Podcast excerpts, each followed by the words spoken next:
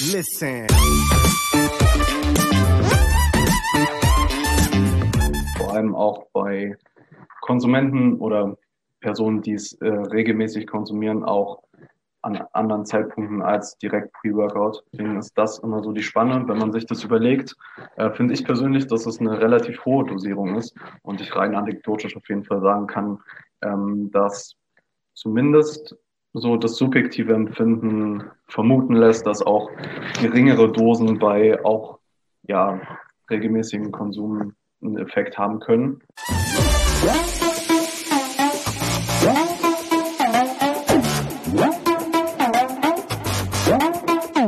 Moin aus Hamburg, willkommen zu The Art of Personal Training. Mein Name ist Arne Otte, der Host der Sendung, wie immer mal. Und heute begrüßen wir den Niklas Rausch. Ich denke, viele der Zuhörer werden jetzt den Namen schon mal gehört haben. Ich kenne den Niklas, glaube ich, schon, ich weiß es gar nicht, drei Jahre, vier Jahre. Das werden wir gleich mal rauskriegen, wann wir uns das letzte Mal in Real Life gesehen haben. Das müssen wir gleich mal evaluieren. Kurze Vorstellung, wie ich äh, den Niklas kennengelernt habe. Also Niklas ist Natural Bodybuilder, sehr passioniert auf jeden Fall, sehr passioniert. Ich glaube, du bist mittlerweile, du bist Mitarbeiter bei Jan. Mitarbeiter, Employee, genau. ja, ja, okay, Mitarbeiter. Und damals hattest du, glaube ich, auch noch ein anderes Studium, Studienfach, was du jetzt auch gewechselt hast, ja, was sehr, sehr gut genau. passen wird zur heutigen thematischen Richtung, äh, die wir eingehen werden, nämlich Ernährungswissenschaften. Richtig? Sagt man das so? Genau. Ja, okay. ja. Nicht den englischen Begriff. Ähm, Niklas, erstmal vorab, vielen, vielen Dank. Cool, dass du am Start bist, dass du die Zeit nimmst. Ich freue mich riesig auf die Episode. Habe ich irgendwas vergessen, was dich als Menschen, als Person, als, keine Ahnung, ausmacht, was unbedingt noch dazugehört? Ja, erstmal vielen Dank für die Einladung. Ich hatte eben schon gesagt, ich bin auch schon langjähriger Hörer eigentlich von Anfang an, weil du ja eigentlich auch immer hochqualitative Gäste da hast und dass ich jetzt auch dabei sein darf, ist natürlich eine Ehre. Ich glaube, zu mir als Person, vielleicht noch, dass ich 21 Jahre alt bin, das mit dem Studium hast du recht. Ich habe zuvor was anderes studiert und bin dann praktisch, sage ich mal, meiner Passion nachgegangen und studiere jetzt seit fast zwei Jahren Ernährungswissenschaften. Und ja, genau, liebe den Sport genauso wie du. Und auch die, die Kleinigkeiten. Die Details. Die, wir heute, äh, die, die wir heute sprechen werden, ja. Genau, das, das, das, das Nerdige an dem Ganzen. Aber bevor wir da hinkommen, habe ich eben schon gesagt, bevor, bevor wir online gegangen sind, lass uns das gleich, gleich mal abkürzen, sondern gleich im Podcast drüber sprechen, wann wir uns das letzte Mal gesehen haben. Weil dann müssen wir nicht diesen typischen Pandemie-Talk führen, sondern wir gehen einfach in die Vergangenheit, da wo alles gut war, wo die Welt sich so gedreht hat, wie wir es kannten und es hoffentlich auch bald wieder der Fall ist. Es müsste doch zuletzt in London gewesen sein, richtig? Wenn ich mich richtig entsinne, oder liege ich da falsch?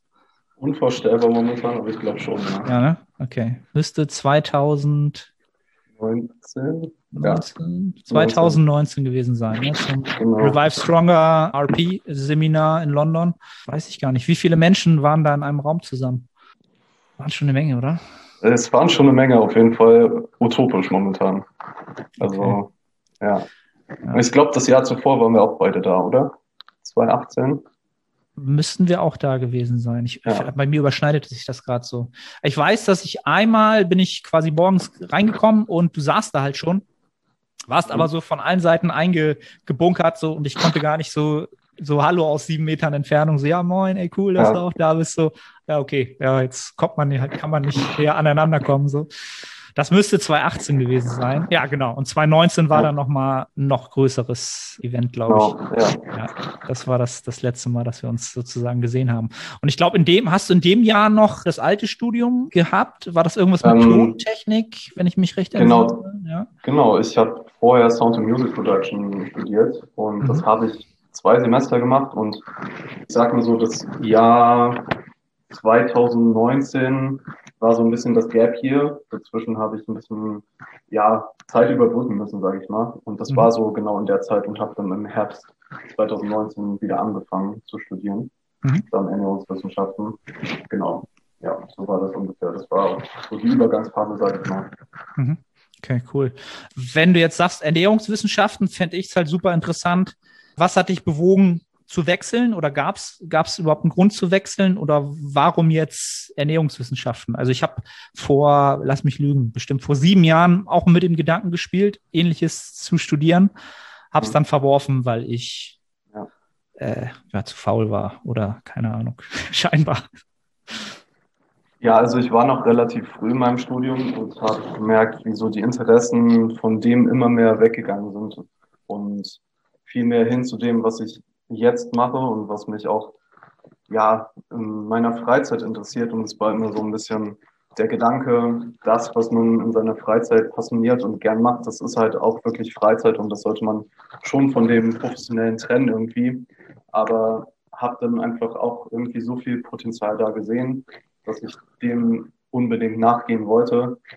Klar war es dann schwer, so in der Situation so eine Entscheidung zu treffen, vor allem wenn man schon zwei Semester irgendwas studiert hat und ja, ist vielleicht auch dann irgendwie komisch zu sagen, ja, ich habe jetzt aufgehört damit und will jetzt was anderes machen. Aber Retroperspektiv hat sich ab, absolut gelohnt. Und ja, war natürlich von Anfang an so ein bisschen mit dem Hintergedanken, das vielleicht auch mit den Sportwissenschaften in Verbindung zu bringen. Mir wurde dann aber auch schon vor dem Studium relativ schnell klar, dass es ja eher so ein bisschen Wunschdenken ist, vielleicht, weil es doch eine sehr krasse Nische ist, vor allem in den Ernährungswissenschaften selbst.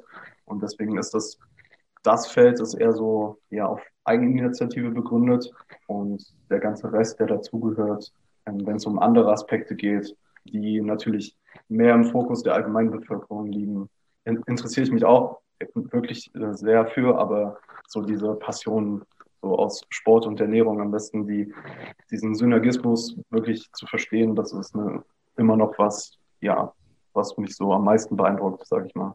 Mhm. Also war doch mit einer der größten Treiber, die dich da jetzt so hingeführt haben, wo du jetzt aktuell ja. nach zwei Jahren ja.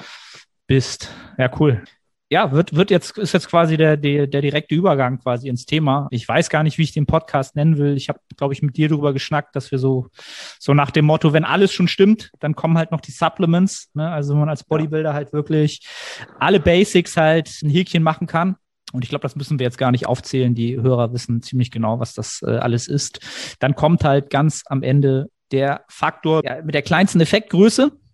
Aber, und da kommt wieder das Aber, am Ende des Tages, wenn sonst halt alles schon stimmt, kann man dort natürlich auch an vielen Stellen auch kleine, kleine Effekte können sich summieren, akkumulieren und äh, dann natürlich auch zu etwas Größerem werden. Und was mich da so ein bisschen interessieren würde, so vielleicht auch aus deiner eigenen sportlichen Vergangenheit, Entwicklung, dieses typische Thema, muss man sich am Ende des Tages so into depth mit diesen Themen auseinandersetzen. Warum macht man das? Warum trainiert man nicht einfach sinnvoll, äh, effektiv, an, am effektiven dran? Wo kommt so dieser, dieser Drang her, trotzdem diese kleinsten Kleinigkeiten noch äh, zu optimieren?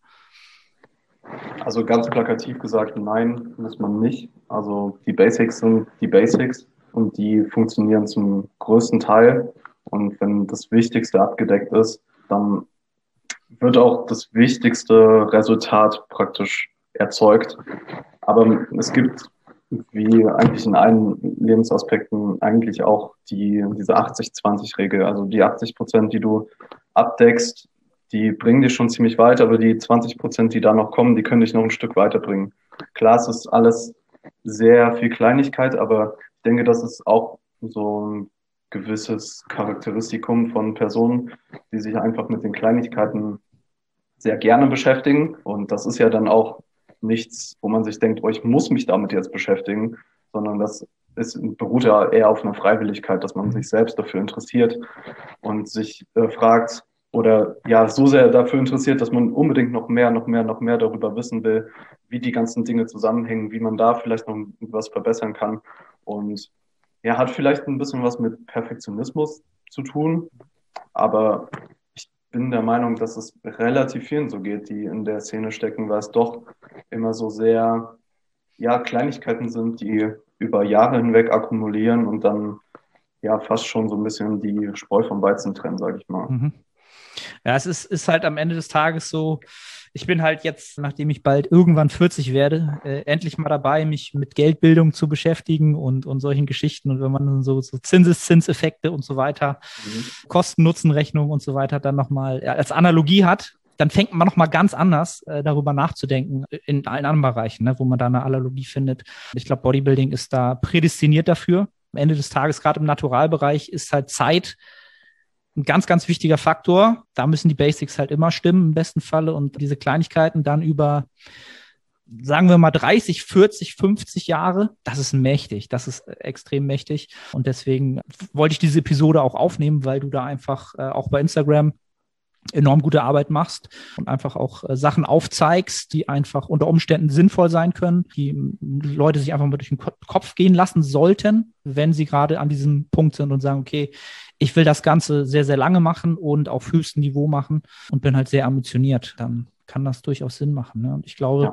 wenn man jetzt mal so auf deine äh, sportliche Entwicklung zurückschaut, wie lange machst du den Sport jetzt schon und wo willst du wo willst du hin? Wo ist das, das, das, das große, große, die große Vision? Fände ich ja. auch ganz interessant. Also ich würde sagen, trainieren an sich um die vier Jahre vielleicht.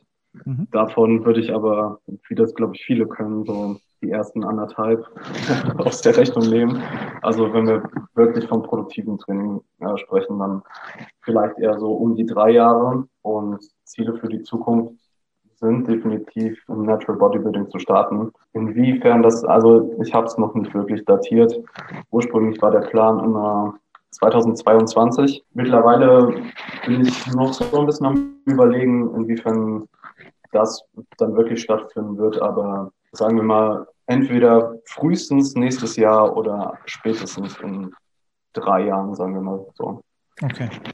Ja. Dadurch, dass ich jetzt auch kein Junior mehr bin, habe ich halt auch keinen zeitlichen Druck. Da mhm. ist es dann relativ egal, ob es jetzt nächstes Jahr oder das Jahr darauf ist, aber schon ja, im kurzfristigen Zeitraum. Irgendwann soll sozusagen der Erfahrungswert dann auch einfach mal reinkommen. Ne? Und dann äh, ja. da kann man ja auch viel draus lernen und auch viel draus ableiten später dann noch. Ähm, ja, sei froh. Also aktuell ist es sowieso, also mein Plan ist ja dieses Jahr im Herbst. Ja und wenn das alles so bleibt, wie es jetzt ist, oder so stattfindet, wie jetzt zum Beispiel im Juli die Wettkämpfe stattfinden, dann ist das schon sehr.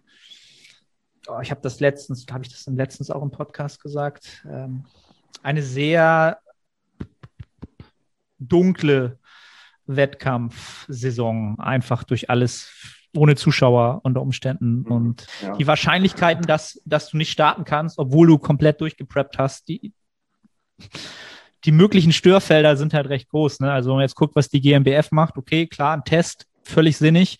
Aber wenn du dann halt auch noch einmal Fieber messen musst und dann irgendwie erhöhte Temperatur hast und dann einfach ausgeschlossen wirst, ah, fand ich schon tough. Also auf der einen Seite klar, musst du einen sicheren Wettkampf gewährleisten, aber das wird den Stressfaktor vieler Athleten so hochtreiben ähm, und Stress und Wasser halten und Form und so, das ist halt auch immer so eine Geschichte. Aber das soll heute gar nicht Thema sein. Fand ich halt nur mal interessant, so damit ja. der Zuhörer auch weiß, so, wo du herkommst, wo du hin willst. Um jetzt so ein bisschen ins Thema einzusteigen, so ein bisschen auf die, auf deine Expertise, was so die Ernährungswissenschaften und Supplements angeht, äh, zu kommen. Ich habe das mal so ein bisschen einfach so ein bisschen nach, wie habe ich das denn geordnet, so ein bisschen nach äh, ja, nach Themen nicht, sondern einfach so nach, nach den typischen Themen, nach so typischen Supplementen, die man nutzen kann. Mhm. Und das erste, was da natürlich kommen muss, ist natürlich Kreatin. Ja, es muss Kreatin erstmal abgehandelt werden, sonst darf dieser Podcast gar nicht entstehen mit dem, mit Supplements und irgendwas.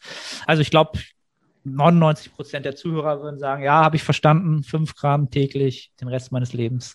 Was, also ich muss dazu sagen, ich nehme deutlich mehr mhm. als fünf Gramm. Du kannst ja mal vielleicht so ein bisschen ja, den Zuschauern, Zuschauern und Zuhörern Einblick geben. Fünf Gramm reichen sicherlich. Warum könnte man mehr nehmen? Wann sollte man vielleicht mehr nehmen? Was sind da so Gedanken, die du dazu hast? Also wenn es um das Thema Kreatin geht oder allgemein Supplements und dann im speziellen Kreatin, dann ist Kreatinmonohydrat wirklich so der Goldstandard, wenn es um Effekte geht, die Supplements erreichen können. Also Effektmaße werden fast immer ja, wenn es untereinander verglichen wird, am Effekt von Kreatin gemessen. Also es wird wahrscheinlich in naher Zukunft nichts geben, was zum Natural Bodybuilding zumindest gehört, was den Effekt von Kreatin übersteigen wird. Deswegen kann man sich schon mal klar machen, von welcher ähm, Effektsize wir hier reden. Also mehr als Kreatin wird es leider nicht. Und ja, wenn es um die Dosierung geht, klassisch 5 Gramm wird auch oft in Studien benutzt in den Protokollen. Allerdings kann es natürlich, also wenn man die 5 Gramm pauschalisiert, dann pauschalisiert man ja auch, dass eine 50 Kilogramm Frau das gleiche konsumiert wie ein 90 Kilogramm Mann in der Off-Season. Und ich denke, wenn es um Dosierung geht, dann sind solche Aspekte, vor allem Muskelmasse, Körpergröße, Geschlecht, relativ entscheidend. Und vielleicht wäre es da besser, eher an 0,1 Gramm pro Kilogramm Körpergewicht zu orientieren, einfach um diese Diskrepanz ein bisschen auszugleichen. Klar sind das ja sehr kleine Dosierungsunterschiede, aber ich denke, über einen längeren Zeitraum können die schon Unterschiede machen. Und vor allem, wenn das Individuum damit keine Probleme hat, was Verdauung und so weiter angeht, ja, das wäre es glaube ich, erstmal zur Dosierung, obwohl man natürlich auch abwägen muss, wie denn die Ernährungsgewohnheiten aussehen. Also wenn regelmäßig relativ viel zum Beispiel Rindfleisch konsumiert wird, dann kann man vielleicht darüber nachdenken, nicht unbedingt 19 oder 9 oder 10 Gramm täglich an Kreatin zu supplementieren, allein weil man schon durch die normale Ernährung relativ viel Kreatin zu sich führt. Okay, und wenn man jetzt mal einfach drüber nachdenkt, getreu unserem Motto für den Podcast, das Optimum rausholen, Mhm. Gibt es einen idealen Zeitpunkt, den man vermuten könnte, wann man das Ganze zuführen sollte, wie man das zuführen sollte?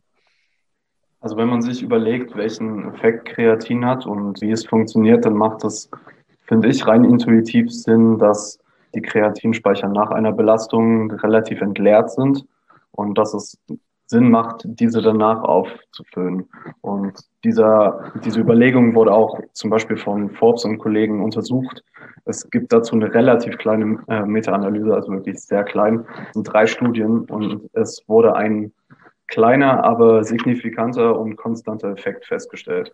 Also deswegen könnte man eventuell davon ausgehen, wenn man es wirklich, wenn man das Optimum optimieren möchte, dann würde es wahrscheinlich Sinn machen, das Kreatin Post-Workout zu konsumieren. Mhm. Ja, also so halte ich es eigentlich auch, finde ich halt, also Kreatin ist halt eh so eine Sache, mach eine Gewohnheit draus, ne, die irgendwie ja, deine, die entsprechende genau. Grammzahl und wenn du dann eine Gewohnheit eh hast, dass du wahrscheinlich nach dem Training vielleicht einfach einen Shake trinkst, dann koppel die eine Gewohnheit mit der anderen und dann ähm, bist du auch noch näher am Optimum. Ganz genau. Da, äh, ich, ich habe sogar einige Klienten, die das noch ab absurdum äh, führen, sozusagen. Da wird sozusagen die Kreatinaufnahme sogar nochmal nach dem Training und dann auch nochmal nach, äh, nach der Arbeit, wenn man dann körperlich immer mehr zu tun hatte, 50-50 aufgeteilt, um äh, immer, wenn man halt jetzt körperlich mehr zu tun hat, ähm, da im Idealmaß zu sein. Das war so das, das Krasseste, was mir begegnet ja. ist. Also, Schöne Grüße an die Person, sie weiß, wer gemeint ja, ist. Sehr gut. Mehr, mehr, geht da nicht. Die Episode wird der Person, glaube ich, auch sehr, sehr gut gefallen. Okay, ja, damit haben wir das, das wichtigste Thema abgehandelt. Kreatin ist in the books. So, jetzt können wir halt ja. über alles andere reden. Auch vielleicht über Sachen, die nicht unbedingt jeder sofort auf dem, auf dem Zettel hat. Ich glaube, ein großes Thema in unseren Kreisen ist immer das Thema Koffein glaube ich, ein sehr, sehr gro großes Thema, glaube ich. Mal gucken, werden wir gleich sehen. Welchen Nutzen versprechen wir uns eigentlich von Koffein, wenn wir als Bodybuilder Koffein zuführen? Also durch den wahrscheinlichen Hauptmechanismus, dass Koffein die Adenosinrezeptoren blockiert, soll es vor allem ermüdungsreduzierend wirken, eine bessere Aufmerksamkeit erzeugen, man hat natürlich auch immer diese subjektive Sensation, nachdem man Koffein konsumiert hat. Also man, man merkt es, nachdem man es konsumiert hat, nach einiger Zeit. Und ja, deswegen ist es einfach ein sehr gängiges Pre-Workout-Supplement und wird von den meisten in der westlichen Bevölkerung eigentlich auch relativ regelmäßig konsumiert, auch in Form von Kaffee morgens oder auch bestimmten Teesorten, grüner Tee, schwarzer Tee. Ähm, deswegen ist es allein schon kulturell ziemlich etabliert, aber ähm, natürlich auch in unseren Kreisen typisch vor dem Training. Ich sag mal, jedes Pre-Workout enthält eigentlich Koffein durch die Bank weg. Und ist wahrscheinlich auch der mit der, die größte, größte Effekt der Pre-Workout-Geschichten meistens, oder? Ja, also. würde, würde ich schon sagen. Der Effekt ist ziemlich konstant über die Literatur hinweg, auch nicht so groß, wie man immer meinen mag. Da stelle ich mich, stelle ich mir immer die Frage, ob ob es vielleicht das Koffein nicht an sich so einen leistungssteigernden, äh, leistungssteigernden Effekt hat, sondern die Sensation, die man dadurch verspürt, dass man einfach ja so einen gewissen, nicht Placebo aufbaut, aber eigentlich diesen Effekt eher durch die, durch die Stimulanz an sich, indem man es konsumiert, ja, vielleicht auch die Rituale vor dem Training, dass wenn man es äh, konsumiert hat, dass es jetzt losgeht, dass es ja alles so ein bisschen zusammenkommt und das äh, so ein bisschen auch den Effekt potenziert, sag ich mal. Kann, kann ich durchaus wiedergeben. Also ich bin da auch. Mein Monster vom Training ist halt ja. tatsächlich mittlerweile geht es halt gar nicht mehr ohne. So, da bin ich sehr, sehr stark von abhängig, ne? einfach vom Ritual abhängig. Die Menge an Koffein, die so ein Monster hat, die wird mich wahrscheinlich also nicht im Training mehr die Performance nicht steigern. Aber das Ritual ist einleitend natürlich irgendwie wichtig. Aber wenn wir jetzt mal einfach davon sprechen, dass wir wirklich einen messbaren Nutzen haben, was, über was für Mengen sprechen wir da, die wir wirklich zuführen müssten, um wirklich, ja, einen, einen nachweisbaren Nutzen zu haben. Nicht nur den, den, den wir uns, ne, also den gefühlten. Ja. Also Empfehlungen beim Krafttraining gehen ja so circa von den vier bis sechs Milligramm pro Kilogramm Körpergewicht aus. Vor allem auch bei Konsumenten oder Personen, die es äh, regelmäßig konsumieren, auch an anderen Zeitpunkten als direkt Pre-Workout. Deswegen ist das immer so die Spanne. Wenn man sich das überlegt, äh, finde ich persönlich, dass es eine relativ hohe Dosierung ist und ich rein anekdotisch auf jeden Fall sagen kann, ähm, dass zumindest so das subjektive Empfinden vermuten lässt, dass auch geringere Dosen bei auch ja, regelmäßigen Konsum einen Effekt haben können. Ich denke, dieser maximale Effekt ist vielleicht wirklich so in dieser Richtung vier bis sechs Milligramm pro Kilogramm Körpergewicht. Aber da ja, hat man dann halt auch, finde ich, gewisse Dinge zu beachten. Zeitpunkt, wann man so eine heftige Dosis konsumiert. Ähm, um, um man, ganz kurz einhaken zu dürfen, wenn ja. man jetzt dem Zuhörer vier bis sechs Milligramm äh, in Form von Monsterdosen äh, ausrechnen müsste, wie viel müsste man dann sich reinziehen? Ich glaube, dann haben die, hat man eine bessere. Drei, vier. Drei bis vier, je, ne? nach, je nach Körpergewicht, ja. würde ich mal sagen. Einfach ungefähr. so, damit man so ein bisschen, einfach so ein Beispiel vor Augen hat, okay, ihr müsstet halt drei bis vier Monster euch reinknüppeln, damit ihr äh, die Menge Intus habt. Das ist schon zornig. Ja, das, boah.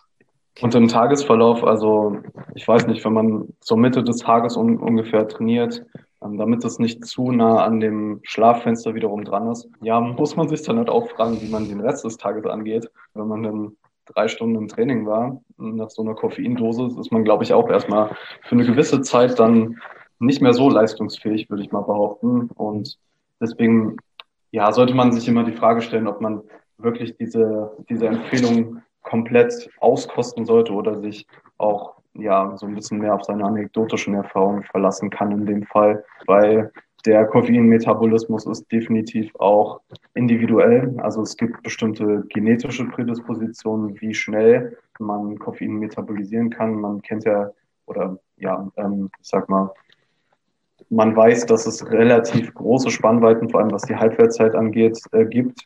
Und ich denke, man muss da jetzt nicht unbedingt einen Gentest machen, um das festzustellen. Ich denke, man kann das auch selbst relativ gut erkennen, ob man ähm, nach einer Dose Monster noch gut schlafen kann oder nicht. Und von solchen Ab äh, ähm, Faktoren würde ich das eher abhängig machen, als was jetzt die maximal optimale Dosis in Studien ist.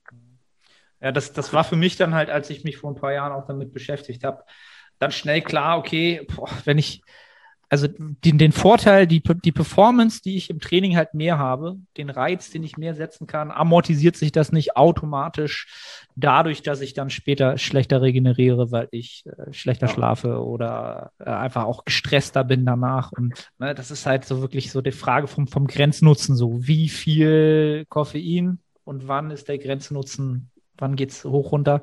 Was da so ein bisschen interessant wäre, ich glaube, da hattest du auch mal einen sehr, sehr guten Post zu gemacht also jemand, der morgens trainiert, der wird wenig Probleme damit haben. Der kann eine große Menge Koffein wahrscheinlich aufnehmen und wird es auch mit einer ja, nicht optimalen Halbwertszeit noch bis in den Abend dann so weit raus haben aus dem System, dass es ihn nicht mehr oder marginal am Schlaf hindert. Wie sieht es aber bei Leuten aus, die jetzt zum Beispiel mittags, nachmittags, abends trainieren? Äh, wie würdest du da verfahren? Moin Moin, ich bin's Arne. Kurze Unterbrechung, um dich auf unseren Coaching-Service hinzuweisen. Wenn du schon des Längeren damit kämpfst, deinen Hypertrophie-Fortschritt konstant positiv auszurichten und du eine sehr persönliche und motivorientierte Zusammenarbeit mit einem Coach schätzen würdest, dann check den Link in der Beschreibung und melde dich. Also wenn wir vielleicht ungefähr von einer Halbwertszeit von fünf bis sechs Stunden ausgehen, sagen wir einfach mal sechs. Wir haben das Individuum, was 16, 17 Uhr nach der Arbeit trainiert vielleicht 16 Uhr das Monster konsumiert. 16 plus 6 sind wir bei 22 Uhr und haben dann bei einem Monster um 22 Uhr noch eine Dosis von 75 Milligramm Koffein im System. Ähm, klar, es ist wieder individuell, wie derjenige oder diejenige damit umgeht. Allerdings kann das dann schon, also ich denke, vor allem was Trainingszeiten angeht, sollte man die Dosis noch überdenken, was man später am Tag noch vor sich hat, beziehungsweise was den Schlaf angeht, ähm, wann das getimt ist, wie man es persönlich verträgt. Also vor allem für Individuen, die abends trainieren, ist das definitiv eine Überlegung. Vielleicht das Koffein über den Tag verteilt etwas früher zu konsumieren, dadurch, dass man ja durch die längere Halbwertszeit noch erhöhte Plasmaspiegel auch später hat, dass man eventuell, auch wenn man nicht diese akute Sensation verspürt, nachdem man Koffein konsumiert hat, aber trotzdem noch durch die relativ hohen Konzentrationen im Körper diese leistungssteigernden Effekte mitnehmen zu können. Also, also quasi also so Frontloaden sozusagen. Und, und, ja, könnte man so sagen, genau. Also relativ früh am Tag das Koffein konsumieren, sodass man zur Zeit, zu der man trainieren möchte, auch noch ein adäquates Level hat und praktisch ja noch davon profitieren kann. Mhm. Okay. Also da, da geht dann so ein bisschen, oder man muss es halt einfach ausprobieren. Ne? Also nicht das Rechenspiel ja. geht dann los, aber ungefähr hat man jetzt ja so ein paar Werte an der Hand. Weil ich glaube, das ist so eine Sache. Ich bin tatsächlich mit an den, mittlerweile an dem Punkt angekommen, wo ich für mich sehr, sehr klar weiß, bei mir ist so tatsächlich 13 Uhr schon relativ früh am Tag äh, der Zeitpunkt gekommen, der Point of No Return, wo ich ja. ab 13 Uhr und später dann behindert es mein, mein Schlaf halt. Das ist zwar schon relativ krass.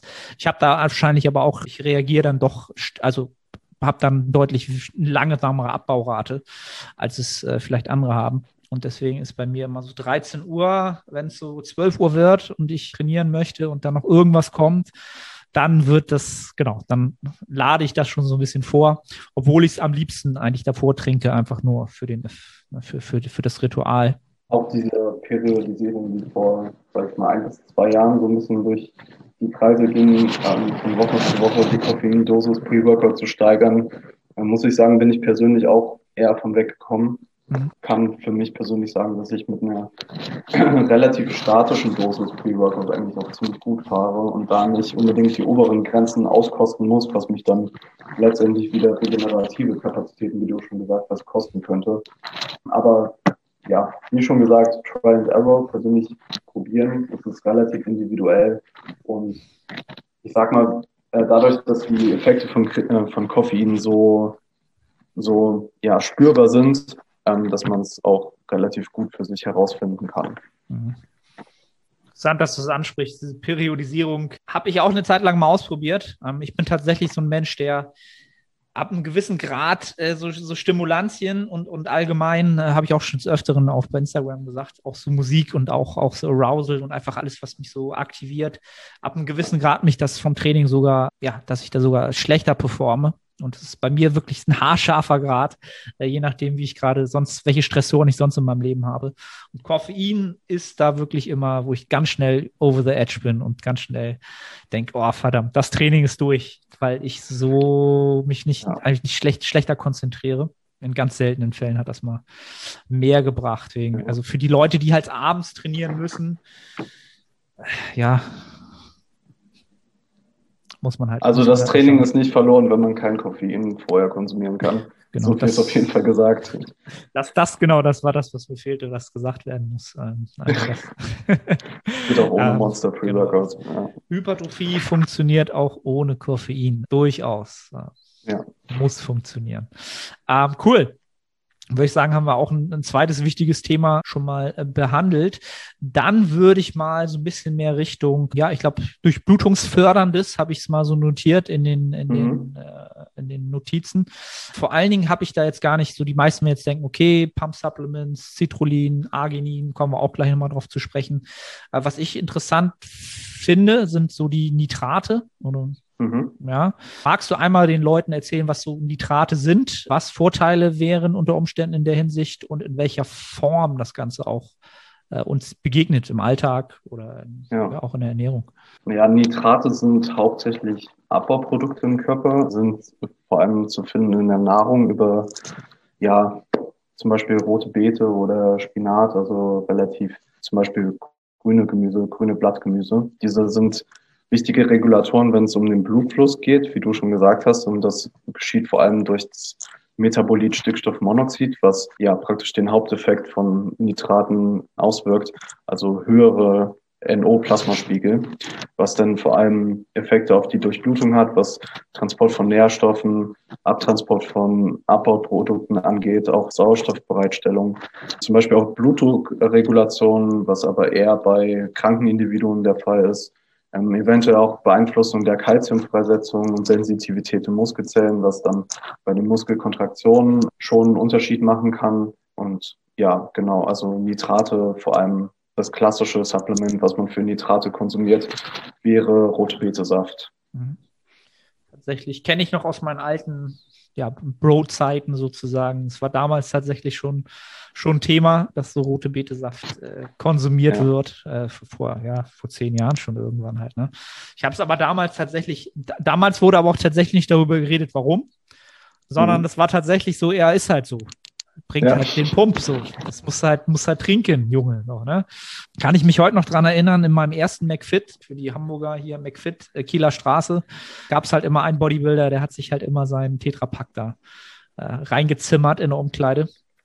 War auch ein Riesenschrank. Also das äh, lag daran, ja, eindeutig. Das lag daran. Also klar, ich habe auch damals gedacht, ey, habe immer so geguckt, so was ist das? Habe es auch nie so richtig erkannt. Irgendwann wusste ich dann, was es ist. Ich habe es aber tatsächlich bis dato noch nie ausprobiert, muss ich gestehen. Ähm, hast du ich schon mal? Ein, äh, ja? Ich habe es einmal ausprobiert, ähm, konnte das Glas allerdings nicht austrinken. Ich habe mir so rote Beetsaftpulver irgendwo online bestellt. Also das war grauenhaft. Also ich konnte es nicht konsumieren. Dementsprechend ist es auch gleich wieder rausgeflogen. Dementsprechend muss ich auch sagen, so Nitrate sind seitdem, äh, was vor allem Supplements angeht, eher raus bei mir, weil es so eine negative Erfahrung ausgelöst okay. hat. Und deswegen, wenn überhaupt, fokussiere ich mich eher darauf, äh, die Nitrate über die Nahrung zu konsumieren auf mhm. regelmäßiger Basis. Ja, macht einfach Sinn, was auch den Gemüsekonsum angeht. Ich meine, äh, Spinat voller Mikronährstoffe und Spurenelemente. Von daher ist man damit auf jeden Fall auf der sicheren Seite und ja, also das, das will ich nicht nochmal trinken. Das war echt nicht schön. Okay, ich, ich werde mir jetzt notieren, ich muss das mal, äh, ich werde mir, ich werde mir einfach mal Saft kaufen und das einfach mal gucken, ob das trinkbar ist. Äh, einfach. Also dieses Pulver, ich habe das auch noch bei mir stehen. Ich habe da eine Portion von genommen und habe sie weggeschüttet. Seitdem steht das auch da. Ich traue mich auch nicht nochmal das zu probieren, weil okay. das war schrecklich. Ja, es muss fürchterlich sein. Okay, haben wir äh, die, die Nitrate per se einfach mal abgehandelt, aber du hast ja auch schon ein gutes Anwendungsfeld genannt. Äh, man kann es natürlich auch grundsätzlich in seiner Ernährung äh, ja, konsumieren ja. und dann auch die Vorteile daraus ziehen. Wenn wir mal zum, ich glaube, das typischste, äh, was die meisten im Kopf haben, wird sicherlich Citrullin sein. Mhm. Würde ich mal denken. Wie funktioniert Citrullin und ja, konsumierst du es selber noch? Würde mich auch sehr interessieren. Also Citrullin wirkt eigentlich über den gleichen Effekt und zwar, dass es die NO-Produktion steigert, allerdings über einen anderen Weg. Äh, Citrullin ist Teil vom Harnstoffzyklus und wenn man höhere Level an Citrullin hat, steigert das auch die Level an Ornithin und Arginin, was dann letztendlich die Stickstoffmonoxid-Level erhöht. Und das ist auch ein, also Stickstoffmonoxid wieder das Signalmolekül zur Durchblutung, was ich eben schon gesagt habe.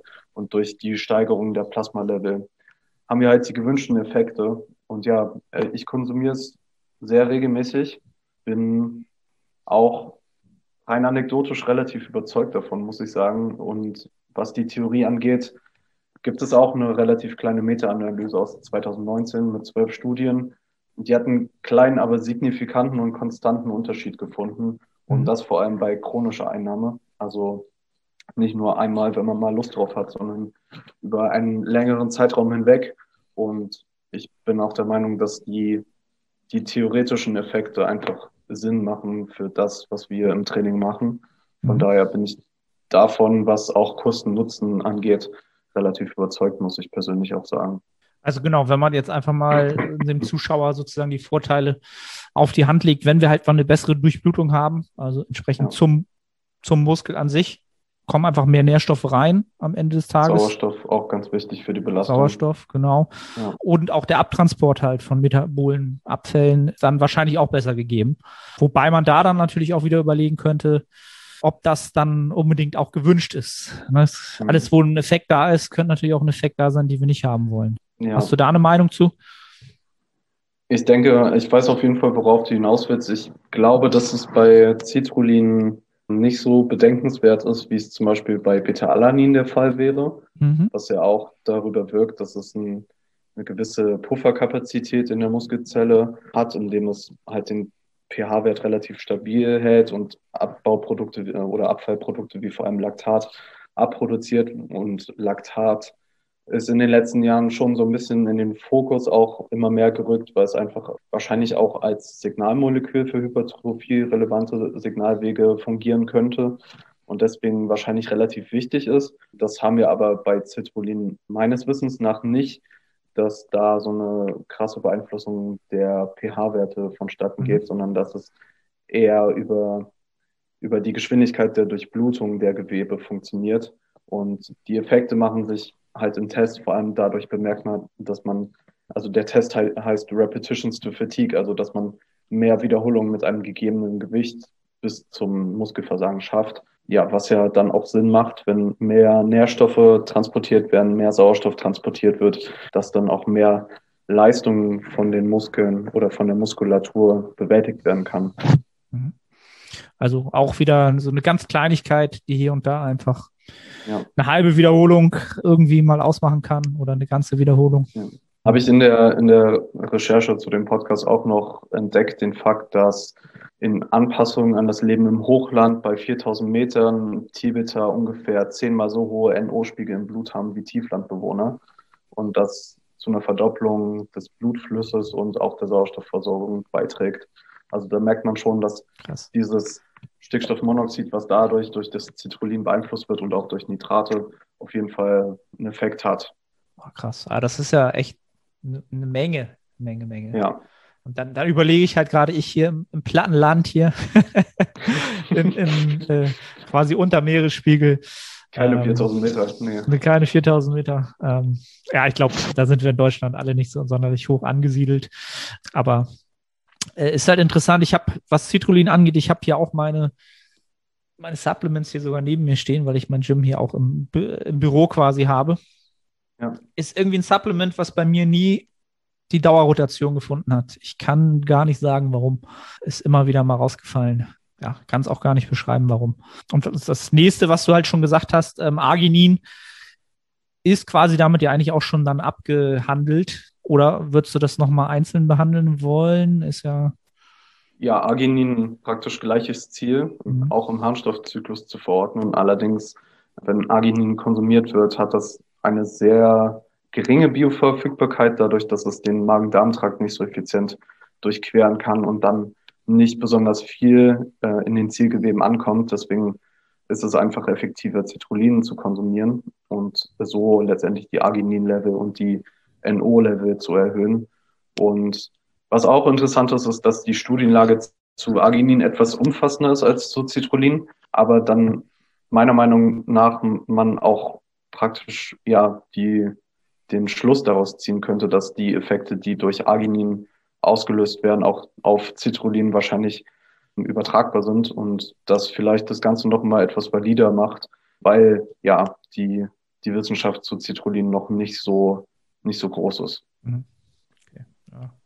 Kann, kann ja alles noch oder muss ja alles noch kommen. Ne? Also ja. man, vielleicht muss man dazu allgemein mal sagen, ich glaube, Vielleicht kannst du da auch einen kurzen, einen kurzen Schwenker zu geben, wenn man äh, so die Ernährungswissenschaft nimmt und vielleicht mhm. die Sportwissenschaft nimmt und dann vielleicht noch irgendeine Wissenschaft nimmt, wo wir schon seit über 100 Jahren forschen.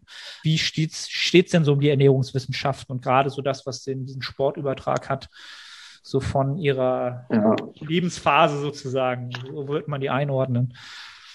Also meines Wissens nach gibt es die Ernährungswissenschaften an sich noch nicht mal so lange. Das war früher eher so ein Teilaspekt der Medizin, was so mal nebenbei behandelt wurde, was ja für den Menschen ja auch bestimmte Effekte haben könnte, wenn man die Ernährung beeinflusst.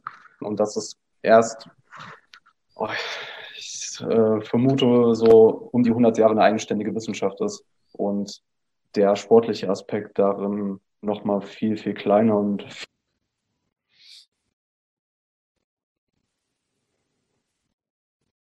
Bewegung geht, dann ist auch äh, ist einem auch immer bewusst, dass Ernährung damit reinspielt. Aber rein aus akademischer Sicht, dass das wirklich erforscht wird, welche Effekte das haben kann.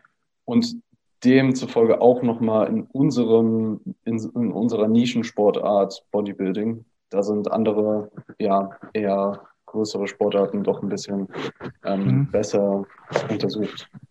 Okay. Äh, mein Kopfhörer hat sich gerade ausgeschaltet, deswegen habe ich es gar nicht mitbekommen. Ich war ganz hektisch am okay. gucken, nicht, dass das Mikrofon aus ist. Aber ich, ich frage es jetzt nicht nochmal, der Zuhörer hat es gehört. Ich werde es im Nachgang okay. an der Stelle nochmal. Aber läuft alles wieder? Ja, ja, läuft alles wieder. Okay, ähm, es war nur mein, da worüber ich äh, sozusagen höre, war kurz auf irgendwie die Earpods gestellt. Warum auch immer. Cool. Äh, was wollte ich denn? Ich hatte noch irgendeinen Gedanken im Kopf. Genau, gibt es irgendwas Aussichtsreiches, wenn man jetzt einfach mal so wieder so rumnörden würde, was den Bereich betrifft, was irgendwie schon so ein, zwei Studien hat, wo man sagt, naja, könnte man drüber nachdenken oder mal weiterschauen? Direkt, wenn es um Durchblutungsförderndes geht oder ja. allgemein gesehen? Erstmal nur Durchblutungsförderndes. Muss ich sagen, habe ich jetzt nichts auf dem Schirm. Ich würde fast, fast schon sagen, dass Citrullin da so noch eines der jüngsten und ja, wahrscheinlich auch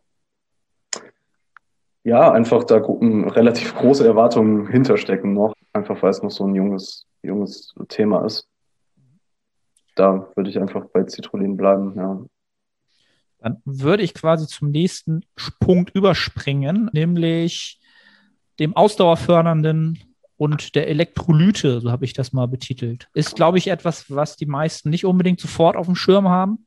Was gibt es da so und warum, warum könnt, könnte diese Themen überhaupt wichtig sein für uns? Also Elektrolyte können in dem Fall wichtig sein, weil vor allem, wenn wir jetzt von Natrium, Kalium, Chlorid, Magnesium, Calcium sprechen, das alles wichtige Nährstoffe sind, die vor allem, wenn wir jetzt beim Natrium sind, um Flüssigkeitshaushalt, auch Signalweiterleitung zu den Muskelzellen, Glukoseabsorption, all die Prozesse eigentlich also wirklich essentiell sind und da eine adäquate Zufuhr auf jeden Fall sehr viel Sinn macht, um ja das zu optimieren. Mhm. Genau. Also das ist dann wahrscheinlich aber auch wieder so ein Thema, okay, grundsätzliche Supplementierung, aber auch Ernährung kann man halt auch viel abdecken wahrscheinlich, oder? Ja, definitiv. Also da vor allem was Elektrolyte angeht, speziell mit Supplements nachzuhelfen, würde ich vielleicht eher eher sekundär ansehen, da eher über die Ernährung gehen, vor allem, ja, also die tägliche Ernährung, aber auch akut vor dem Training, nach dem Training, macht, denke ich, mehr Sinn, als da zu supplementieren. Ja, wenn wir jetzt zum, zum Pre-Workout gehen, ich denke, da genügend Wasser und Salz zu konsumieren, ist, denke ich mal, auch jedem bewusst. Kann auch im Intra-Workout Sinn machen, Wasser mit einem bisschen Salz, um einfach die Hydration ein bisschen effekt, äh, effektiver zu gestalten, weil ein adäquates Elektrolytlevel, wie gesagt, auch sehr wichtig ist. Vor allem, wenn man auch viel schwitzt. Das ist jetzt vielleicht im Krafttraining nicht unbedingt immer gegeben, aber macht auf jeden Fall Sinn, bei intensiver Belastung auch die Elektrolyte weiter zuzuführen. Kommen wir gleich nochmal drauf zu sprechen, dann gucken wir mal, wie so das ideale ja. Szenario wäre. So Peri-Workout Nutrition, alles vor, Mitte und danach. Gibt es ja. noch was zum Thema Ausdauer, Förderndes, was so Richtung Kraftausdauer geht? Gibt es da irgendwas, was, äh, worüber wir nachdenken sollten, wenn wir jetzt wirklich alle Mechanismen der Hypertrophie irgendwie mhm. beachten? Also wir hatten ja vorhin schon mal Beta-Alanin kurz angesprochen. Mhm würde ich als Supplement eher kritisch hinterfragen, weil wir ja schon gesagt haben, dass der, der Effekt der Pufferkapazität eventuell ja auch einfach so ein bisschen Potenzial auf der Strecke lassen könnte, weil ja eventuell Signaleffekte für Hypertrophie dann damit einfach zunichte gemacht werden. Klar, es ist nur ganz kleiner, ganz kleiner Anteil davon, aber mit dem Supplement an sich würde ich allein über den äh, Effekt sagen, dass es eher kontraproduktiv ist. Mhm. Bei Beta-Alanin hat man ja noch das sub subjektive Empfinden des, des Kribbelns, was vielleicht als Stimulanz vor dem Training einen Effekt haben könnte. Aber der an sich robuste Effekt von Beta-Alanin ist wirklich auch nur zu empfinden, wenn es eine chronische, also tägliche Einnahme davon gibt und der, das Kribbeln fast schon ein Indikator dafür ist, dass die Carnosin-Plasmaspiegel, also das in das Beta-Alanin umgewandelt werden, einfach zu gering sind für den gewünschten Effekt. Dementsprechend ist das Kribbeln fast schon auch eher negativ einzuordnen. Und das wäre fast auch schon so das Einzige, was mir bei ausdauersteigernden Supplements jetzt in unserem Kontext einfallen würde. Mhm. Ja, weil, also genau, das wäre halt auch so die nächste Sache. Also Ausdauer fördern in dem Sinne, dass man halt vielleicht in den höheren Wiederholungsbereichen, ne, ich sag mal so alles von 15 mhm. bis 30 plus, äh, da vielleicht noch einen Vorteil von hätte oder vielleicht etwas mehr hat. Aber ich glaube, da haben wir schon alles ausgelotet, was da hilfreich sein könnte in, in, der Hinsicht. Wenn man über den, über den höheren Wiederholungsbereich nachdenkt, welchen, über welchen Mechanismus da wahrscheinlich Hypertrophie vonstatten geht, ist es ja vor allem metabolischer Stress. Und wenn man dort mit Supplements arbeitet, die diesen versuchen zu reduzieren, dann ist es ja eher kontraintuitiv, das wirklich ähm, erzwingen zu wollen. Deswegen bin ich der Meinung, dass es momentan fast nichts gibt, was in dem Aspekt Vorteile mit sich bringen könnte. Sehe ich, sehe ich genauso. Also hätte mich immer interessiert, vielleicht hätte es da irgendwas gegeben, weil vor allen Dingen halt der metabolische Stress halt auch halt auch nicht die größte Effektgröße hat. Ne? Also ja. was jetzt den Hypertrophie-Reiz an, an, sich angeht. Und da muss man dann halt vielleicht auch dann nicht zu viel äh, zugucken, machen, tun. Äh, kann ja immer, kann ja sein, dass da was kommt in Zukunft an ja. neuen Erkenntnissen.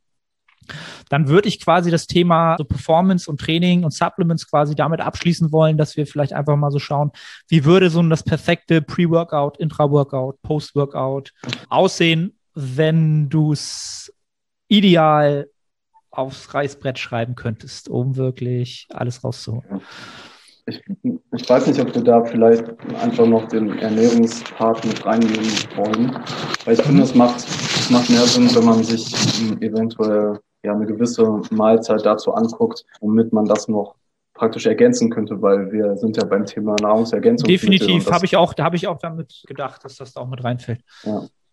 Also Pre-Workout macht es auf jeden Fall Sinn, eine ausreichende Menge Kohlenhydrate zu konsumieren, ein Proteinfeeding, ein ausreichendes ähm, aus einer gut verfügbaren Quelle zu konsumieren, Fett, ähm, je nachdem, wie wie schnell man dann trainiert nach der Mahlzeit, wie lange man Zeit hat zu, zu verdauen. Dann vor allem im Pre-Workout-Fenster ausreichende Hydration, also dass man nicht dehydriert ins Training geht, auch genug Natrium, meistens in Form von Kochsalz, zuführt. Und wenn es dann um Supplements geht, hat mir schon gesagt, Koffein eigentlich Standard, würde ich sagen, so 30 bis 60 Minuten vorher vor dem Training genauso wie Citrullin, wovon ich noch ein relativ großer Fan persönlich bin, ist Rhodiola rosea. Mhm. Ähm, auch eine Stimulanz. Und ansonsten Pre-Workout von den robusten Effekten her, würde ich sagen, das ist auch das, was wir bereits besprochen haben und das Wichtigste eigentlich abarbeitet. Ich weiß nicht, ob dir noch was einfällt. Wenn du jetzt, wenn man es jetzt noch mal ganz in die Höhe treibt von den, von den Kohlenhydrat, von, von der Art der Kohlenhydrate, würdest du da noch mal eine spezielle auf, das noch mal speziell unterteilen? Moin Moin, Arne hier. Ganz kurze Unterbrechung, um dich auf die Nettohypertrophie hinzuweisen. Du strebst nach maximaler Hypertrophie. Du fragst dich, ob das Steigern des Gewichts auf der Handel oder doch eher die Mind-Muscle-Connection Priorität hat ob die Intensität, also die Nähe zum Muskelversagen ausschlaggebend sind oder doch eher ein dynamisches Trainingsvolumen. Kurz gesagt, alle diese Faktoren sind relevant, wenn es um Hypertrophie geht. Die Nettohypertrophie bietet eine Trainingsplanung, die all diesen Faktoren gerecht wird und einen Zeitraum von vier Monaten über drei Phasen, also drei Mesozyklen, jedem der genannten Faktoren zur passenden Zeit seine stärkste Rolle spielen lässt. Die einzelnen Phasen sind so gestaltet, dass die Ergebnisse in Form von Anpassungen die nächste Phase befeuern. Diese Phasenpotenzierung ermöglicht es auch, Adaptionswiderstände, also Prozesse, die positive Anpassungen mit der Zeit kleiner ausfallen lassen, zu kontern und über alle drei Phasen möglichst viel Nettohypertrophie zu produzieren. Wenn du also ein Trainingssystem suchst zu einem fairen Preis, dann schau jetzt in die Beschreibung und ich freue mich, dich bei der Nettohypertrophie begrüßen zu dürfen. Kommt aufs Timing drauf an, also wie, wie schnell man nach der Mahlzeit trainiert. Mhm. Aber es macht, finde ich, immer Sinn, vor allem wenn es um eine schnelle Zufuhr von Kohlenhydraten geht, auf verschiedene Quellen zurückzugreifen. Also dass man eine, eine Quelle hat, die eher stärkerhaltig ist und äh, relativ viel Glucose hat und eine Quelle, die eher auf, weiß nicht, Obst, Obst und Gemüse eher nicht, aber Früchte und Obst basiert, die eher vermehrt Fructose enthalten, weil Glucose und Fructose über verschiedene Transporte aufgenommen werden und so einfach die Absorption etwas schneller ist. Und ich, und ich glaube, dass der Aspekt über das ganze Peri-Workout-Window einen Unterschied machen kann, auch was das Intra-Workout angeht, dass man da dort auch nicht nur isoliert Glucose zuführt, genauso wie, dass man im Post-Workout diese Verteilung hat, dass einfach die, die Glykogen-Speicherauffüllung so schnell wie möglich ähm, erfolgen kann. Genau, also, also Glucose-Fructose-Gemisch kann da auf jeden Fall Sinn machen. Okay.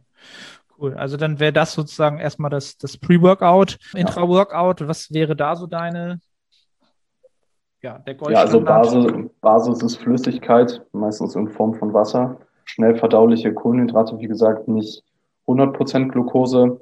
Gibt es Sachen wie Maltodextrin, ganz klassisch, wenn man es verträgt. Also ich persönlich muss sagen, ich habe da gar keine Probleme mit. Ähm, es ist eine sehr kostengünstige Alternative zu eher teureren Produkten wie zum Beispiel Clusterdextrin, was eine patentierte Form ist, bin ich aber der Meinung, dass für die Leute, die dafür nicht unbedingt Geld ausgeben wollen, das auch absolut kein, kein Muss ist. Wenn man da auch nicht unbedingt viele finanzielle Kapazitäten hat, dann kann man auch auf Haushaltszucker zurückgreifen. Also ganz einfach, das wird auch keinen signifikanten Unterschied machen. Zum Intra-Workout, finde ich, gehört auch immer ein bis zwei Gramm Salz. Wie schon gesagt, Elektrolyte sehr wichtig, um effizienter zu hydrieren und auch die Nährstoffaufnahme ein bisschen besser zu gestalten, was auch Sinn machen kann. Kommt aber darauf an, ähm, inwieweit man vorher das, äh, die Mahlzeit konsumiert hat, eventuell sogar ein Proteinfeeding einzubauen, falls die letzte Mahlzeit wirklich sehr weit entfernt ist. Und wenn nicht einfach eine kleine Portion an schnell verdaulichen Proteinen in Form von vielleicht Isolat oder EAAs mit dazu zu bringen. Und ein Intra-Workout, was, was würdest du so sagen, wann wäre das überflüssig so an, an Trainingszeit und wann ist es quasi ja eigentlich schon essentiell? Also wenn wir jetzt sagen, dass man eine Stunde vor dem Training die Mahlzeit konsumiert, dann anderthalb Stunden konsumiert, nach Hause geht, die nächste Mahlzeit isst, würde ich sagen, dass ein Intra-Workout vielleicht, vor allem wenn man nicht die, die Energiekapazitäten hat, was die Kalorienzahl angeht, eher überflüssig ist. Wenn man das Pre-Workout zwei Stunden plus vorher konsumiert, zwei Stunden plus konsumiert, äh, äh, zwei Stunden plus trainiert und dann noch mal eine gewisse Zeit braucht, bis man die nächste Mahlzeit konsumiert, kann es definitiv Sinn machen und ich, das ist auch wieder so ein Aspekt. Ich sehe auch einfach keine großen Nachteile, wenn man es macht. Also wenn man die Kapazitäten hat, keine Probleme mit der Verdauung hat, gibt es eigentlich nur Vorteile. Ja, sehe, sehe ich halt auch so. Der einzige Punkt ist halt, genau, habe ich das Energiebudget dafür, ähm, genau, um mir das ja. zu leisten oder halt nicht leisten zu wollen. Und selbst da wird irgendwann aus meiner Sicht in vielen Fällen das Budget dort sogar, ist es dort gut investiert, auch wenn es nicht gerade viel Sättigung bringt in dem Falle. Ja. Aber wir natürlich, wenn wir ein langes Defizit fahren oder eine Wettkampfvorbereitung haben, gerade im Training performen wollen und den, den Reizgrad hochhalten wollen, dann ist das natürlich ja, auch nicht verkehrt. Kann definitiv Sinn machen. Dort ja. zu investieren. Kann, also aus meiner Sicht, aus meiner selbst, aus meiner Erfahrung heraus einen Riesenunterschied ausmachen. Gerade in späteren Phasen, ob man, ob man sein Intra-Workout vergessen hat oder nicht. ja. kann, kann, kann ganz, ganz krass sein. Gut, ich glaube, Post-Workout, gibt es da noch irgendwas, was man, keine Ahnung, irgendeine Kleinigkeit, die man da vielleicht vergisst? Kreatin hatten wir schon gesagt, genau. ähm, wie immer Standard. Gibt es noch das Thema Ashwagandha? Mhm. Eher Cortisol-Level reduzieren, Stress reduzieren, etwas kann wahrscheinlich zur Entspannung beitragen. Die Wissenschaft ist da auf jeden Fall gerade im Vormarsch, was das angeht. Da kommen immer mehr Studien zu dem Thema raus. Ähm, also wenn man da auch das finanzielle Budget für hat, darin investieren möchte, könnte sowas Post-Workout auch auf jeden Fall noch Sinn machen. Auch wenn man vielleicht nur einen Placebo-Effekt davon hat und einem, dass das Geld wert ist, könnte man mhm. über sowas im Post-Workout äh, Zeitfenster noch nachdenken, weil Post-Workout ist Priorität Nummer eins Regeneration. Klar, es ist wieder auch nur so ein ganz kleiner, ganz kleiner Anteil. Ich glaube, da würde ich wirklich Priorität auf Hydration setzen, Glykogenspeicher auffüllen und Proteinfeeding. Das sind so die drei Grundpfeiler, die Post-Workout auf jeden Fall gegeben sein sollten. Und alles andere ist eher, eher Kleinigkeit und auch individuell, was man bevorzugt. Also was, was es dann äh, vielleicht äh, direkt zu essen gibt oder nur ein Shake oder etc. Ja. Das ist dann, glaube ich, relativ, da kann man dann einfach weiterschauen. Ne? Gut, kann man halt auch wieder überlegen, die Post-Workout-Mahlzeit nach dem Shake, den Fettanteil ein bisschen geringer zu halten. Was wäre da der Vorteil? Ja, grundsätzlich etwas schnellere Verdauung ist aber auch vor allem davon abhängig, wann das nächste Mal die trainierte Muskelgruppe trainiert wird. Also wenn man jetzt sagt, weiß nicht, man ist nach dem, nach dem Beintraining gerade und trainiert die Beine erst wieder in vier Tagen, dann ist vielleicht nicht ganz wichtig, da den Fettgehalt möglichst gering zu halten. Aber wenn wir jetzt sagen, dass wir vielleicht auch zweimal am Tag ähm, trainieren, morgens vielleicht Grundübungen, abends Isolation und man hat Bankdrücken gemacht und trainiert den Trizeps am, am Abend noch isoliert, dann kann es definitiv Sinn machen, ähm, vor allem im Post-Workout-Window, die Fette etwas geringer zu halten, um einfach die Glykogenspeicher schneller aufzufüllen und die Regeneration früher einzuleiten. Also für alle, die äh, dieser Tage zu Hause sich es gönnen, zweimal am Tag zu trainieren. für die ich habe es auch im ersten Lockdown gemacht. Hast du auch gemacht? Ja, ich, ich habe es auch ausprobiert. Zwei Zyklen, glaube ich. Ja. Ich habe es einen nur mir gegönnt. Es war dann nicht, also die ersten zwei, drei Wochen fand ich es recht cool. Ja. Aber wenn dann die, die Ermüdung reinkickt und man dann äh, die erste Einheit durch hat und dann weiß, oh, nachher nochmal irgendwie äh, aufraffen, war das relativ schnell durch bei mir. Ich bin einfach zu alt für sowas, habe ich dann gesagt. Ähm, Vor allem auch zeitliche Komponente. Also das, das muss man sich wirklich leisten können. Auch das auf jeden Fall. Ja, cool. Also dann haben wir jetzt quasi einmal Supplements und das komplette Workout eigentlich durch. Dann habe ich jetzt quasi als Themen noch so ja, Supplements, die ja, einfach so in den, in den grundsätzlichen Lifestyle fallen oder Vitalität grundsätzlich ist natürlich auch ein wichtiger Faktor für uns. Was sagst du so zum Thema Antioxidantien? Gibt es da irgendwas, worum wir uns bemühen sollten, was wir uns anschauen sollten, was dort vielleicht für uns relevant sein könnte? Ich glaube, wenn es um das Thema Antioxidantien geht, sind wir besser aufgestellt, dass über eine adäquate Obst- und Gemüseversorgung über den Tag ja, festzustellen, einfach weil das Thema Antioxidantien doch sehr, sehr komplex ist und es eher schwierig ist, die so genau zu dosieren, dass man einen gewünschten Effekt davon hat. Vor allem, weil, weil oxidative Prozesse im, im Körper nicht immer auch schwarz und weiß sind. Also ein hohes Maß an oxidativem Stress im Körper hat definitiv Nachteile, aber es gibt auch bestimmte Prozesse, die wir im Körper haben möchten. Und dadurch, dass man nicht unbedingt entscheiden kann, diesen Prozess möchte ich ähm, fördern, diesen Prozess möchte ich hemmen, so weit sind wir einfach noch nicht, dass wir das irgendwie steuern könnten. Ja, macht es meiner Meinung nach nicht unbedingt Sinn, das wirklich zu versuchen. Mhm. Okay. Und wird wahrscheinlich beim, beim nächsten Thema so Entzündung, ja. Entzündungshemmer wahrscheinlich ziemlich ähnlich sein, kann ich mir vorstellen. Wir brauchen ja in gewisser Weise ja passieren wir ja Entzündungen durch bestimmte Stressoren. Ja. Hat ihre Effekte. Und auf der anderen Seite, gibt es da irgendwas, wo, wo, wo man da noch dran arbeiten könnte? Also wenn es um Entzündungshemmer geht, einfach um das Thema mal vielleicht ein bisschen einzuordnen, gibt es natürlich den, die extreme Intervention Ibuprofen. Ibuprofen hat vor allem die Eigenschaft, COX-2 zu blockieren, was mit Signalwegen von Hypertrophie interagieren könnte. Und es gibt auch eine Studie dazu, da wurden Individuen verglichen, die Ibuprofen zu sich genommen haben und Aspirin zu sich genommen haben. Und in der Gruppe mit der Ibuprofen-Intervention wurden signifikant schwächere Resultate in Form von Hypertrophie erzeugt. Und mhm. da hat man sozusagen im, im übertriebenen Maße, sage ich mal, den Effekt, den auch Antioxidantien in höheren Dosen haben könnten, dass einfach diese antiinflammatorische Wirkung die Regeneration des Muskelgewebes negativ beeinflusst und auch relevante Signalwege herunterreguliert. Wenn es aber um so Entzündungsaspekte geht, ein persönliches Interesse von mir, was mir da in letzter Zeit so ein bisschen ja ins Interesse gerückt ist, ist Kurkumin. Das ist, hat ähnliche Effekte wie Ibuprofen.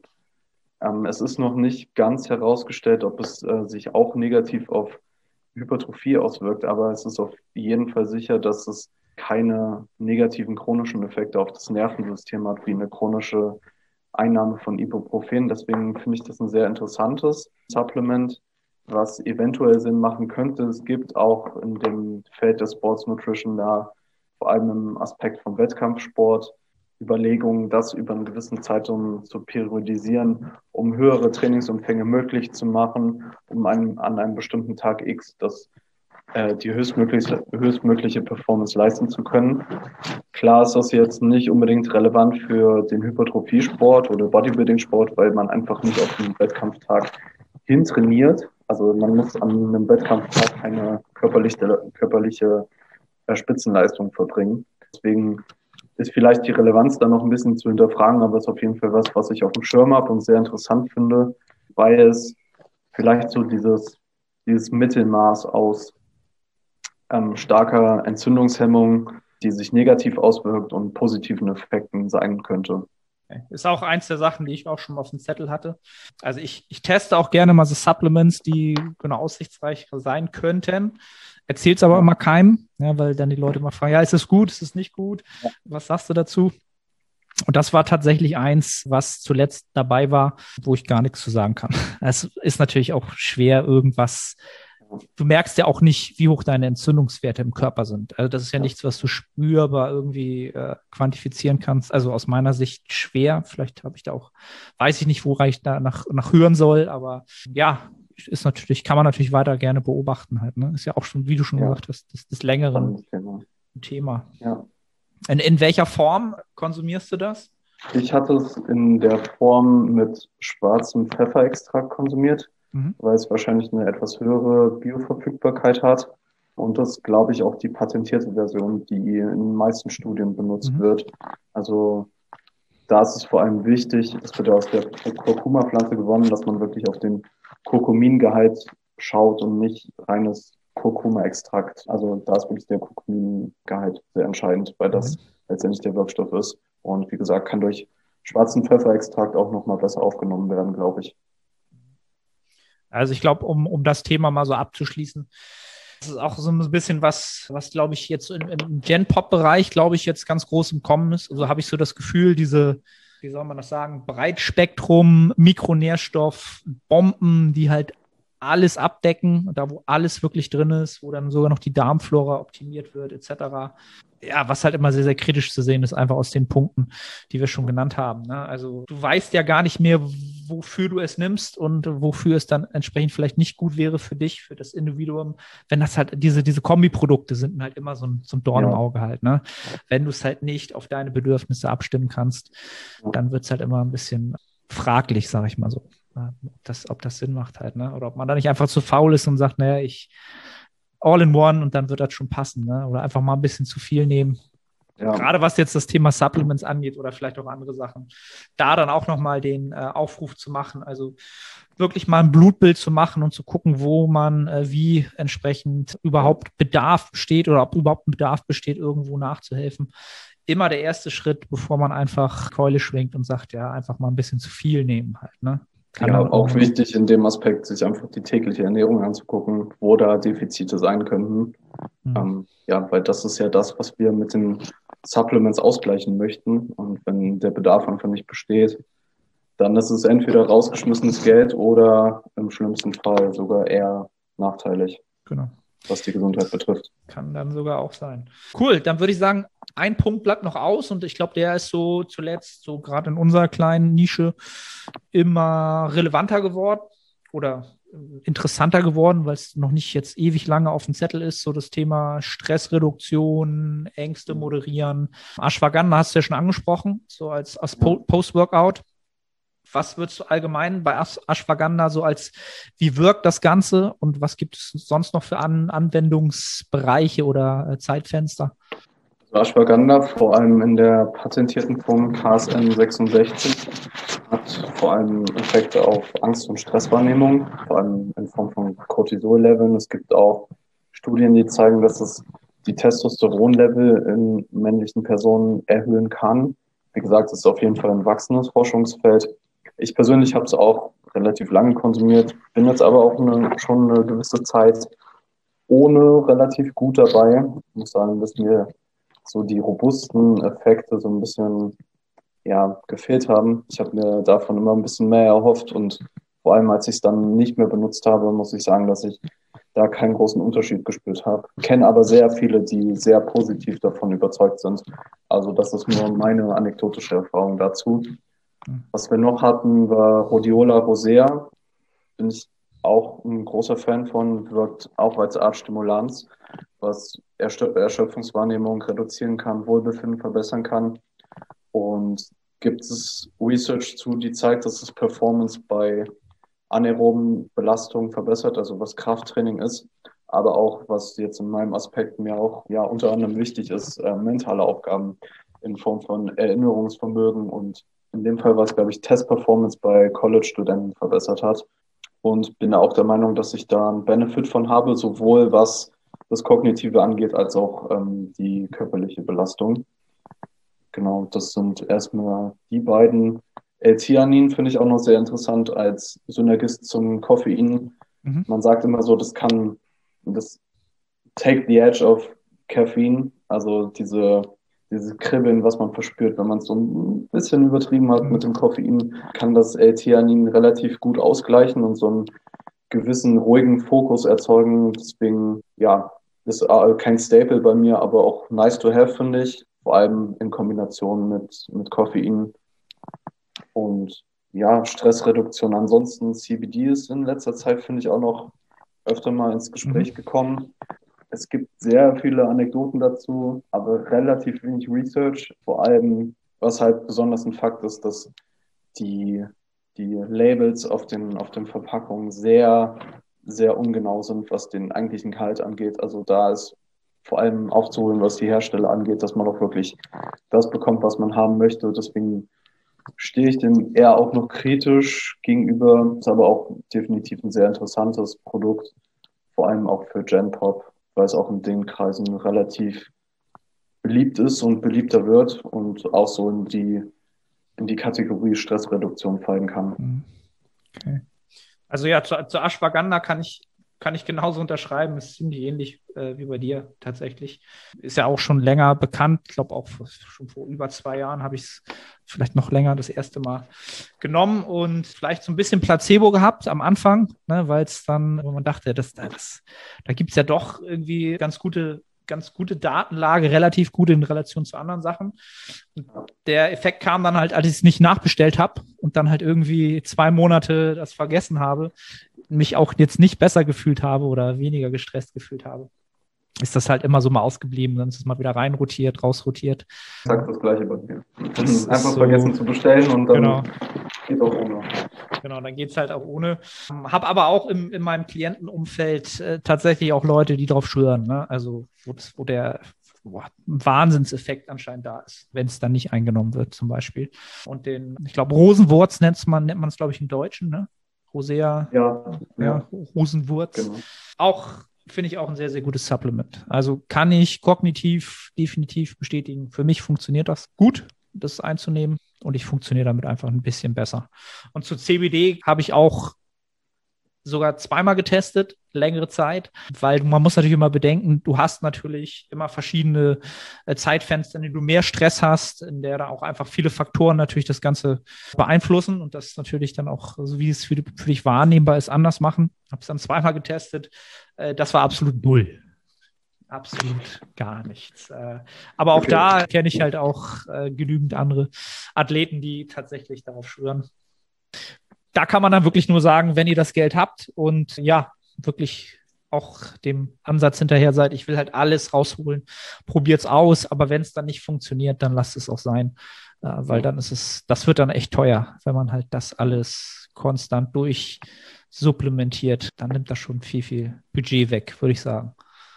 Zu CBD gab es auch vor kurzem erst eine Studie aus 2021, die Regeneration von Muskelschäden untersucht hat. Ich glaube, das war zwar in Mäusen, aber ähm, selbst da gab es keinen Effekt, auch bei relativ hohen Dosierungen.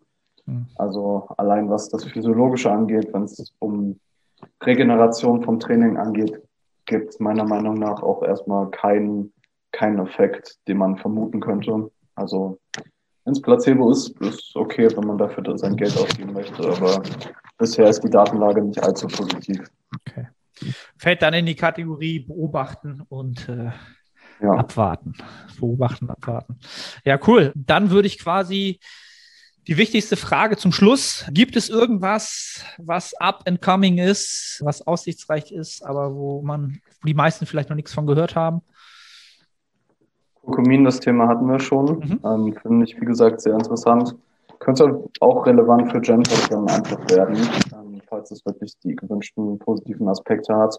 Ansonsten finde ich auch noch interessant, dass 5-HTP oder ich spreche es eigentlich immer nur Englisch aus, 5-HTP mhm. als Vorstufe von Serotonin Effekte auf den Schlafwachrhythmus kann auch definitiv interessant sein. Und ja, ansonsten habe ich nichts weiter auf dem Schirm. Bin auch der Meinung, dass es eigentlich schon auch relativ viel ist. Also wir haben da schon ziemlich viel abgearbeitet. Vielleicht war es auch dem einen oder anderen noch neu, worüber wir jetzt gerade gesprochen haben, über bestimmte Produkte. Von daher ist da, denke ich mal, auch relativ viel, ja, was es da gibt. Ja, genau. Also das Einzige, was mir jetzt gerade noch eingefallen ist, wäre halt so das Thema Melatonin. Ja. Was dann halt, ist halt die Frage, was soll ich dazu sagen? Also ich finde Melatonin durchaus äh, funktioniert ja nachweislich. Ja wo ich immer ein bisschen skeptisch bin, ist halt, wenn du es zum Kontern nutzt halt, weil du halt äh, zu, zu großen Stress hast, genau, oder Koffein überkonsumierst, was ja durchaus so außerhalb der Bodybuilding-Szene, so eher in der Fitness-Szene, gerne mal so äh, genutzt wird um auch äh, immer Diäten zu können und so weiter und so fort. Ist tatsächlich etwas, was ich schon seit anderthalb Jahren nicht mehr genutzt habe. Ähm, wo viele immer ganz verwundert sind, sagen, was, nutzte gar nicht wenn ich halt weiß oder wenn ich schlecht schlafe, so, dann merke ich es halt erst, wenn ich schon versuche zu schlafen. So. Ja. Alles andere.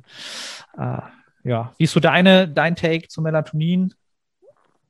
Ja, funktioniert, nach, funktioniert nachweislich. Auch Toleranzeffekt war bisher, glaube ich, auch noch nicht festzustellen. Relativ durchmischt, muss ich sagen. Also Einschlafzeit, den Effekt verspüre ich doch immer, wenn ich es benutze.